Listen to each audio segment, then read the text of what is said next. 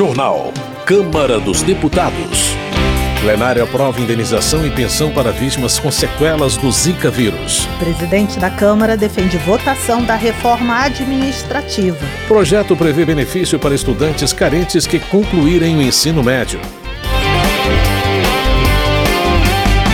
Boa noite. O plenário da Câmara aprovou projeto que prevê benefícios financeiros para os estudantes carentes do ensino médio. O repórter Antônio Vital acompanhou a votação. Deputados e deputadas aprovaram um projeto que cria um incentivo que pode chegar a 200 reais por mês, além de uma poupança de cerca de 1.000 reais por ano, em caso de aprovação, para estudantes carentes do ensino médio. Um milhão e meio de estudantes podem ser beneficiados.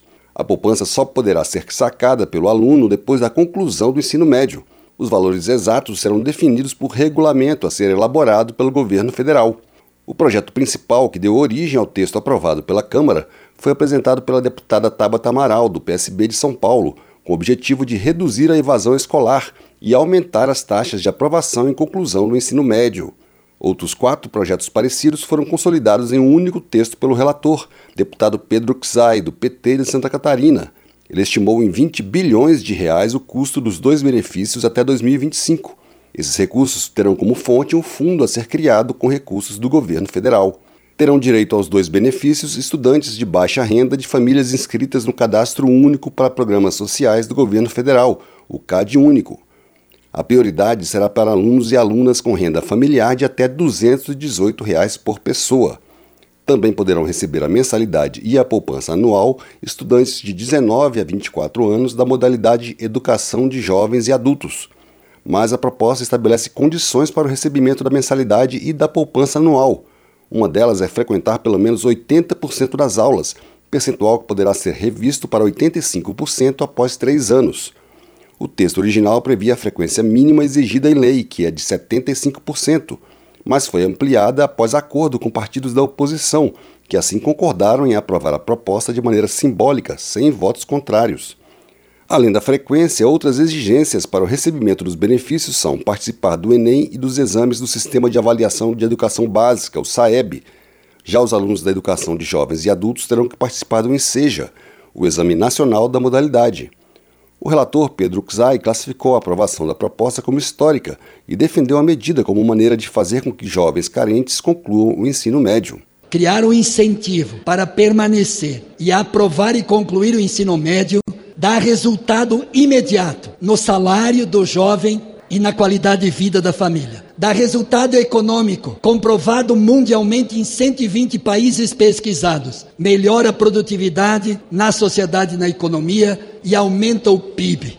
O deputado Idilvan Alencar, do PDT do Ceará, autor de um dos projetos que deram origem ao texto final, apresentou dados que comprovam a desigualdade no acesso ao ensino provocada em função da necessidade de jovens de famílias pobres abandonarem as salas de aula para trabalhar. Entre os mais pobres, o percentual de jovens de 20 a 24 anos que concluem o ensino médio é de 46%. Quem tem uma renda maior, 94% conclui o ensino médio. Os dados estão aí. E por que criar uma bolsa? Porque os jovens estão dizendo que precisam trabalhar. 40,2% dos jovens dizem: nós estamos deixando a escola porque temos que trabalhar. Está aí o motivo do abandono. Então essa bolsa é cirúrgica. Ela vai exatamente na questão central do problema. A autora do projeto principal, deputada Tabata Amaral, deu um testemunho pessoal da importância de uma política pública que possibilite aos estudantes carentes condições para a conclusão do ensino médio. Moradora da periferia de São Paulo, aos 11 anos ela ganhou uma bolsa mensal de 100 reais depois de participar de uma Olimpíada de Matemática. O dinheiro passou a ser usado para o sustento da família quando o pai, cobrador de ônibus, se tornou dependente de drogas. Ela contou que só não desistiu dos estudos porque foi ajudada pelos professores. Quando eu estava no ensino médio e meu pai passou a fazer uso de crack, meus professores perceberam que eu estava sem dinheiro, eu era bolsista numa escola privada, que eu realmente considerei desistir do ensino médio. E meus professores se juntaram, fizeram uma vaquinha e passaram a pagar meu almoço, meu transporte, meus livros todos os dias. E quando a gente faz uma política pública para dizer que nenhum aluno vai ter que escolher entre o prato de comida e terminar os seus estudos, essa é a melhor aposta que a gente pode fazer. O projeto que cria um incentivo que pode chegar a 200 reais por mês, além de uma poupança de cerca de mil reais por ano para estudantes carentes do ensino médio, seguiu para análise do Senado. Da Rádio Câmara de Brasília, Antônio Vital. Ismael, do PSD de Santa Catarina, questiona partes do Plano Nacional de Educação para os próximos 10 anos. Na visão do deputado, o documento está permeado por uma abordagem sexista. Ismael avalia que o projeto deve ter foco na qualidade educacional, infraestrutura, tecnologia e planejamento. O parlamentar garante que vai impedir qualquer tentativa de impor uma abordagem ideológica ao Plano Nacional de Educação. Desenvolvimento Regional. Charles Fernandes, do PSD, chama a atenção para a gravidade da seca enfrentada pelos municípios baianos, especialmente no Vale do Iuiú, na região de Guanambi. O parlamentar informa que o impacto na pecuária é devastador. Segundo Charles Fernandes, há dificuldades para a obtenção de milho e outros grãos, que são essenciais para a alimentação dos animais. O parlamentar cobra medidas do governo federal, como a oferta de crédito para os produtores e a rápida distribuição de insumos na região. Gilson Daniel, do Podemos do Espírito Santo, informa que, a partir do dia 22, deixará de ser cobrado pedágio na Terceira Ponte e na Rodovia do Sol, em Guarapari. De acordo com Gilson Daniel, foram 25 anos de cobranças de tarifas para custear obras. E a partir de agora, o governo vai assumir os serviços mantidos pela empresa concessionária. O deputado pede agora o fim do pedágio da BR-101. Política. O presidente da Câmara defendeu a urgência da reforma administrativa durante encontro com instituições financeiras. A reportagem é de Emanuele Brasil. O presidente da Câmara dos Deputados, Arthur Lira, afirmou que vai tentar destravar a tramitação da reforma administrativa.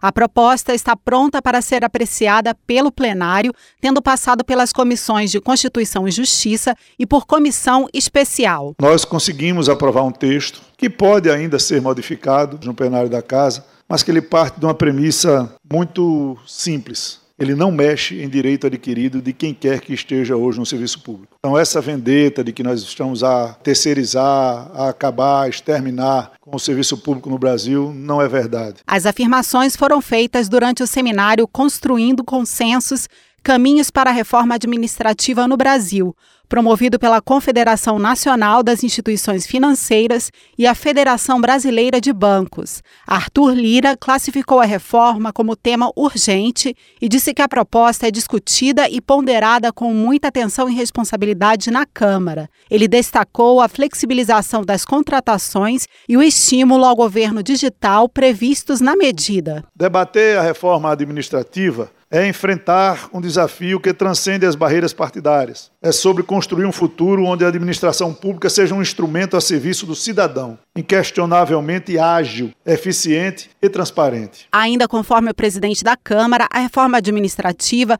faz parte do esforço para reduzir despesas obrigatórias e tornar mais eficiente o setor público. Nós precisamos rever as nossas despesas para frente, nós precisamos contratar com os novos entrantes uma regra diferente, uma regra de mais produtividade, uma regra de mais assertividade, de uma finalidade que o contribuinte, quem gera emprego, quem gera renda, quem faz o Brasil crescer, se sinta mais confortável para pagar os seus impostos de maneira mais efetiva. A reforma administrativa altera dispositivos sobre servidores e empregados públicos e modifica a organização da administração pública direta e indireta de qualquer dos poderes da União, dos estados, do Distrito Federal e dos municípios. As regras são válidas para servidores que ingressarem na carreira após a aprovação da medida. Da Rádio Câmara de Brasília, Emanuele Brasil. Economia. Gustavo Gayer, do PL de Goiás, avalia como negativo o primeiro ano do atual governo. O parlamentar cita o fechamento de 760 mil empresas, a redução de 40% de investimentos internacionais e a redução na coleta de impostos. Na visão de Gustavo Gayer, o país passa por um período de doutrinação ideológica e de perseguições políticas. Para ele, executivo e judiciário se uniram contra pessoas que defendem valores do campo ideológico da direita. Luiz Lima, do PL do Rio de Janeiro, acusa o governo de adotar uma abordagem imprudente na economia, com estratégias já fracassadas em países como Grécia e Argentina. Na visão de Luiz Lima, há um risco iminente de o Brasil bater o recorde de prejuízo nas contas públicas, atingindo um déficit primário de 203 bilhões de reais em 2023. Ele considera que há indícios de uma recessão em 2024. Carlos Jordi, do PL do Rio de Janeiro, acusa o presidente Lula de mentir ao comentar sobre a melhora da situação do país em 2023. Segundo o parlamentar, os planos do governo visam apenas aumentar a arrecadação por meio de mais impostos Além disso, Carlos Jordi aponta que o veto do presidente Lula à desoneração da folha de pagamentos para 17 setores afeta o emprego de mais de 9 milhões de trabalhadores. Segundo Érica Cocai, do PT do Distrito Federal, quando a oposição critica o atual governo, parece ter esquecido que a gestão Bolsonaro ficou marcada pela gasolina a 10 reais, pelo desemprego recorde e o salário mínimo congelado. Érica Cocai também acusa o governo do Distrito Federal de ser intransigente com as categorias de assistentes sociais, agentes socioeducativos e agentes comunitários de saúde. A deputada entende que a administração não pode desprezar quem constrói as políticas públicas diariamente. Segundo Vicentinho, do PT de São Paulo, a reforma da Previdência, aprovada em 2019, prejudicou as famílias brasileiras. O deputado argumenta que a medida impactou negativamente as mulheres pensionistas, que são chefes de família. Vicentinho salienta a perda significativa no padrão de vida das pensionistas que perderam o direito ao salário integral. Na opinião dele, o Congresso precisa rediscutir a medida para assegurar dignidade aos aposentados e pensionistas.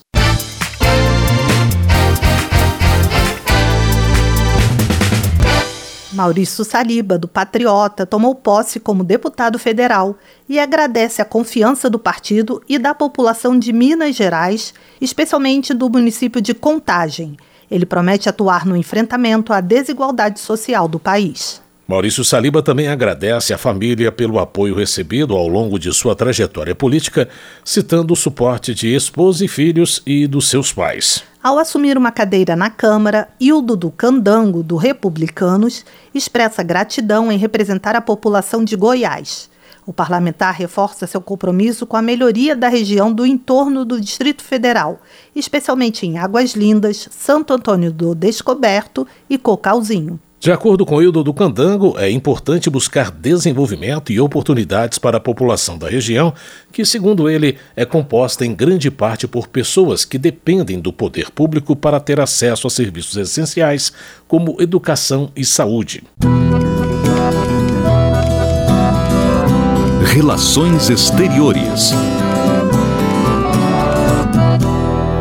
Flávio Nogueira, do PT do Piauí, está preocupado com uma possível escalada de violência entre Venezuela e Guiana.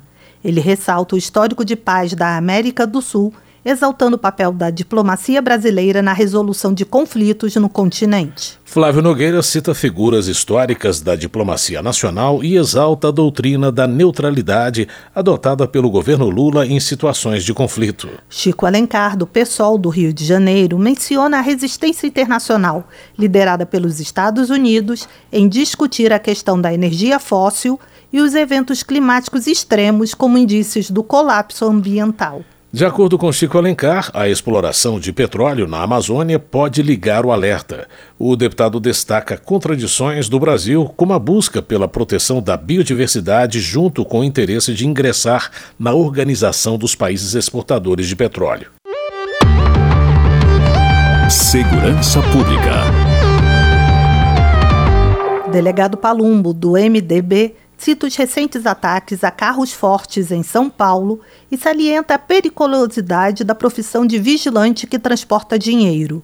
O deputado propôs um projeto que garante o porte permanente de arma de fogo para esses trabalhadores. Delegado Palumbo também ressalta o sucateamento da Polícia Civil Paulista e sugere mais investimentos no setor de investigação. De acordo com o parlamentar, apenas a presença da polícia nas ruas não é suficiente para combater o crime organizado. Roberto Monteiro Pai, do PL do Rio de Janeiro, presta solidariedade aos parentes das quatro vítimas de assassinato na cidade de Sorriso, em Mato Grosso. Roberto Monteiro Pai também se solidariza com a família do policial da Guarda Nacional Edmar Felipe Alves dos Santos, que foi assassinado na zona oeste do Rio de Janeiro.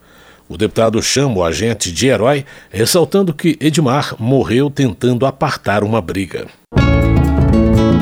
Direitos Humanos.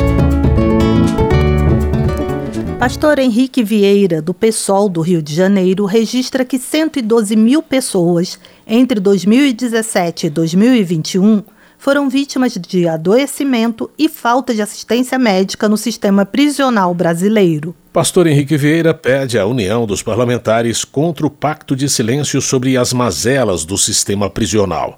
Ele lamenta que a construção social da imagem de bandidos impacte principalmente os negros e lastima que algumas vidas sejam descartáveis. Luiz Couto, do PT da Paraíba, lamenta a atual situação do sistema penitenciário brasileiro, que ele classifica como uma das maiores violações de direitos humanos do país. Luiz Couto registra que recebeu um relatório do Conselho Municipal dos Direitos da Mulher em Patos, com relatos sobre os problemas enfrentados no presídio feminino do município paraibano.